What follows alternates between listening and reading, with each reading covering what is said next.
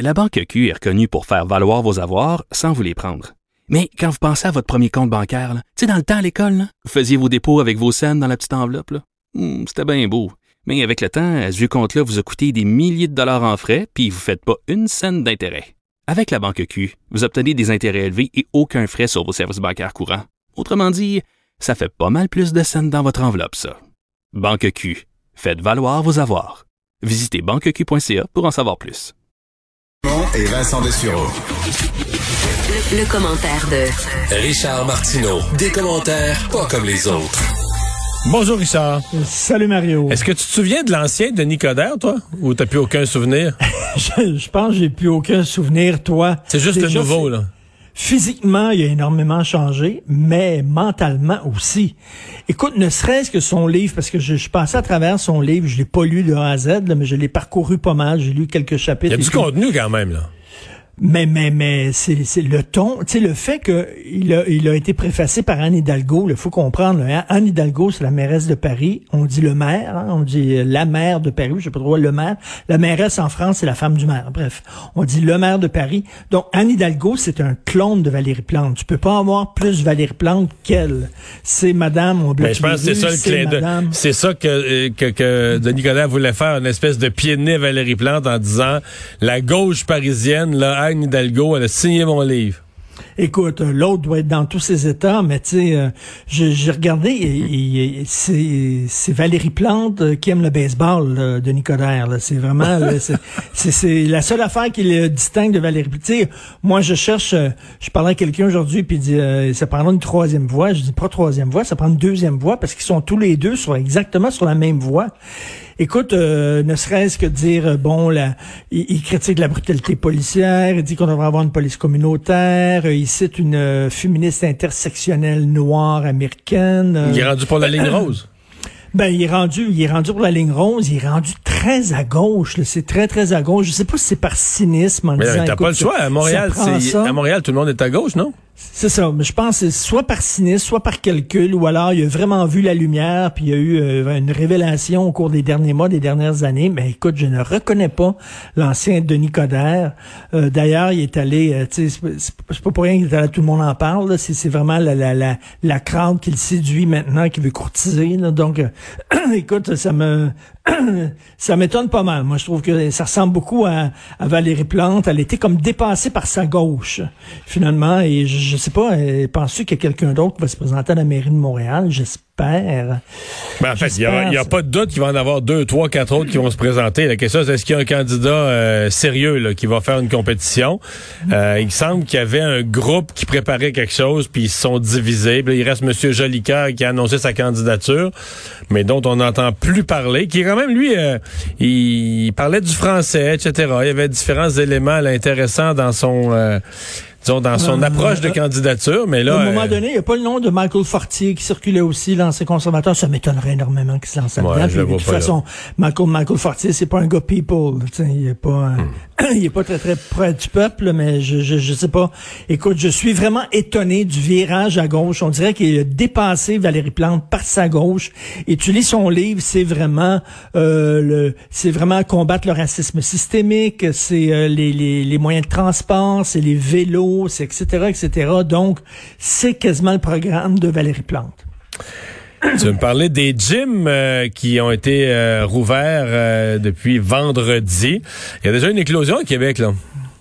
Ben, j'ai un ami de Québec euh, qui l'a pogné, il l'a donné à sa blonde, donc les deux, maintenant, le virus, lui, il l'a attrapé au gym aussi. Et je parlais ce matin... Une, On nous avait dit euh, qu'il n'y avait jamais eu aucune éclosion dans aucun gym, là. C'est pour ça qu'on pouvait les rouvrir. Ben oui. Mais je sais pas, euh, écoute, j'ai parlé. Euh, C'était ce évident matin, que c'était pas euh, vrai, là. Je parlais ce matin à un épidémiologiste, une, une femme, puis qui me dit la pire décision qu'on a prise, c'est de c'est d'ouvrir les gyms parce que dit euh, dans les gyms tu fais un effort, tu t'es essoufflé, etc. Donc tu euh, projettes énormément de particules. Euh, donc elle a dit euh, la réouverture des écoles, à la limite ça peut se comprendre. Les enfants ont besoin de socialiser, etc. Elle a dit la, la réouverture des salles de spectacle, on peut comprendre ça, mais la réouverture des gyms, elle, euh, elle Et d'après moi, demain ça se pourrait fort bien qu'il revienne sur sa décision, M. Legault. Qu'est-ce que tu en penses? Eh, J'en doute. Moi, je pense que les gyms, euh, Richard, c'est ce qui a de plus sensible. Tu sais, je veux dire, les gens qui trouvent ça important d'aller au gym euh, ils trouvent ça plus important que l'école pour une partie c'est non non et ça refermer les gyms puis en termes d'avoir de la critique pour le gouvernement d'avoir de la critique d'avoir des gens euh, qui deviennent contre toutes les autres règles sanitaires et tout ça mais tu sais, quand tu y penses, là, actuellement, qu'est-ce qui sépare les zones oranges des zones rouges? C'est seulement les restos. Il reste plus beaucoup les de différence, t'as raison. Les enfants retournent à l'école, les salles de spectacle sont ouvertes, les gyms sont ouverts. La seule affaire qui différencie, c'est les restos. Non, parce que les régions oranges, les régions oranges, on a créé un orange foncé.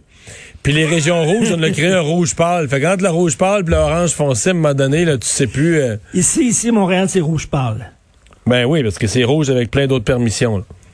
Et orange foncé, il n'y a, a, pas grand, y a pas grande différence ben, entre les ça. deux. Mais, demain, euh, demain c'est quand même une, quand même une décision impossible. Mais je sais pas. Est-ce qu'il pourrait annoncer, est-ce qu'il pourrait se contenter d'annoncer, garde, là, on vient de, on vient de déconfiner, on vient de donner des nouvelles libertés, on touche à rien. Tout va être sous haute surveillance, tu comprends? Tout, tout, tout va être sous haute surveillance, mais on, on défait rien. Mais tu sais, le, le, ministre de la Santé qui dit on est en troisième vague, tu, tu trouves pas qu'il est en train de mettre la table pour le meeting de demain, pour la conférence de presse de demain? Faire une conférence de presse mardi 5 heures, c'est très important, on écoute ça, puis il n'y a pas de changement. Mais là, ça, ça serait peut-être à, à 13 heures, semble-t-il. Ça, c'est un signe que peut-être on n'annoncera pas grand-chose. là à 13 heures, d'habitude, on annonce moins qu'à 17 heures. Oui, effectivement. 17 heures, là, tu, sens que tout le monde est. Est-ce que ça pourrait être la conférence de presse des, des, grands avertissements, là, des, pas des menaces, mais quasiment, qu'il faut faire attention, qu'il faut, puis que. Mais attends, parce qu'on le sait qu'il faut faire attention. Là. ça va être vraiment nouveau demain, là. En ouais, je pense qu'il y en a qui l'ont oublié. On le sait, mais je pense qu'il y en a quelques-uns qui l'ont oublié. Très hâte de voir ça, en tout cas. Mais selon elle, d'ouvrir les gyms, c'est une super erreur. Faut-il craindre la vente des données informatiques? Euh, Éric oui, Kerr, qui... qui... a dit euh, on va vendre. Puis là, il y a des gens qui disent c'est épouvantable, notre vie privée, etc. Là, c'est c'est des méga données. Non, mais c'est pas nos vies privées, là, quand même. C'est des. C'est des méga données. C'est ça. C'est du big data, mais sans, sans, sans nom, là, sans, sans valeur nominative. Exactement. C'est si, mettons, entre autres pour la recherche, par exemple, ça peut être extrêmement intéressant pour la recherche euh, de, de, en santé, de savoir que telle euh, telle maladie et touche particulièrement des gens de tel âge, tel âge, de telle région, ou alors des gens de tel groupe ethnique, etc.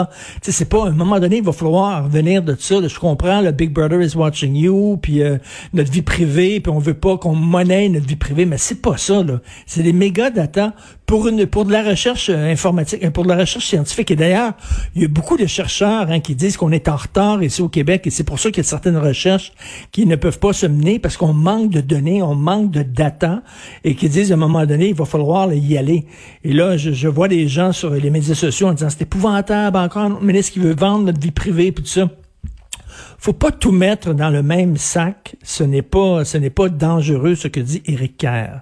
J'espère que non, les gens par contre, par contre, je, je pense pas que le gouvernement a l'intention de faire ça, mais il faut que ce soit encadré. Moi, je serais pas d'accord qu'on vende des données gouvernementales sur le comportement des gens d'une région ou d'une autre, etc., qui seraient utilisées à des fins strictement commerciales, juste pour faire du ciblage marketing, pour nous vendre de la, de la, de la scrap. Là. Moi, j'ai aucun problème. Ce que tu viens de décrire, c'est un très bel exemple. Qu'on dise, bon, ben, le diabète au Québec, les consultations à l'hôpital pour le diabète au Québec, euh, ben, 27 euh, des consultations, c'est des gens de tel âge à tel âge. Euh, il y en a plus à Montréal qu'en région, où il y en a, tu sais, ça, j'ai pas de, les, les, hommes, les femmes, tout ça, tout ça c'est du big data utile pour de la recherche. Maintenant, de cibler, euh, de cibler pour me vendre une tondeuse, ça, non. non, non. Et écoute, en terminant, Mario, avant, avant de partir, tu vois à quel point le, milieu littéraire, le milieu du showbiz, le milieu culturel est discret par rapport à la sortie de Danny Laferrière? Si ça avait été, mettons, je sais pas, Mathieu Boccoté qui avait dit ce genre de propos-là à l'étranger, ça aurait été écœurant, mais là, soudainement, Denis Laferrière fait partie de la gang. Il a sa carte de membre de la gang. Donc, il est protégé par la gang. Et là, les gens disent rien, les gens du milieu. Alors que ça aurait été une tabarnouche d'autres réactions si ça avait été un... Mais tu penses pas qu'il va devoir répondre de ça un jour? Moi, je pense que c'est inévitable. Ben, écoute, les, les, gens, ces médias sociaux le protègent énormément. J'ai pas entendu parler de quelqu'un de la gang du milieu du showbiz qui dit c'est épouvantable. C'est deux poids, deux mesures encore, selon que tu fais partie de la gang ou t'en fais pas partie. Mais c'est sûr qu'au lors de son prochain, prochain passage, en tout cas au Québec, il y a des gens qui vont, Ben qui vont lui rappeler, cette, euh, qui vont lui faire jouer ce segment-là. et J'ai très hâte d'entendre ses explications. Merci Richard, à demain. Salut, à demain.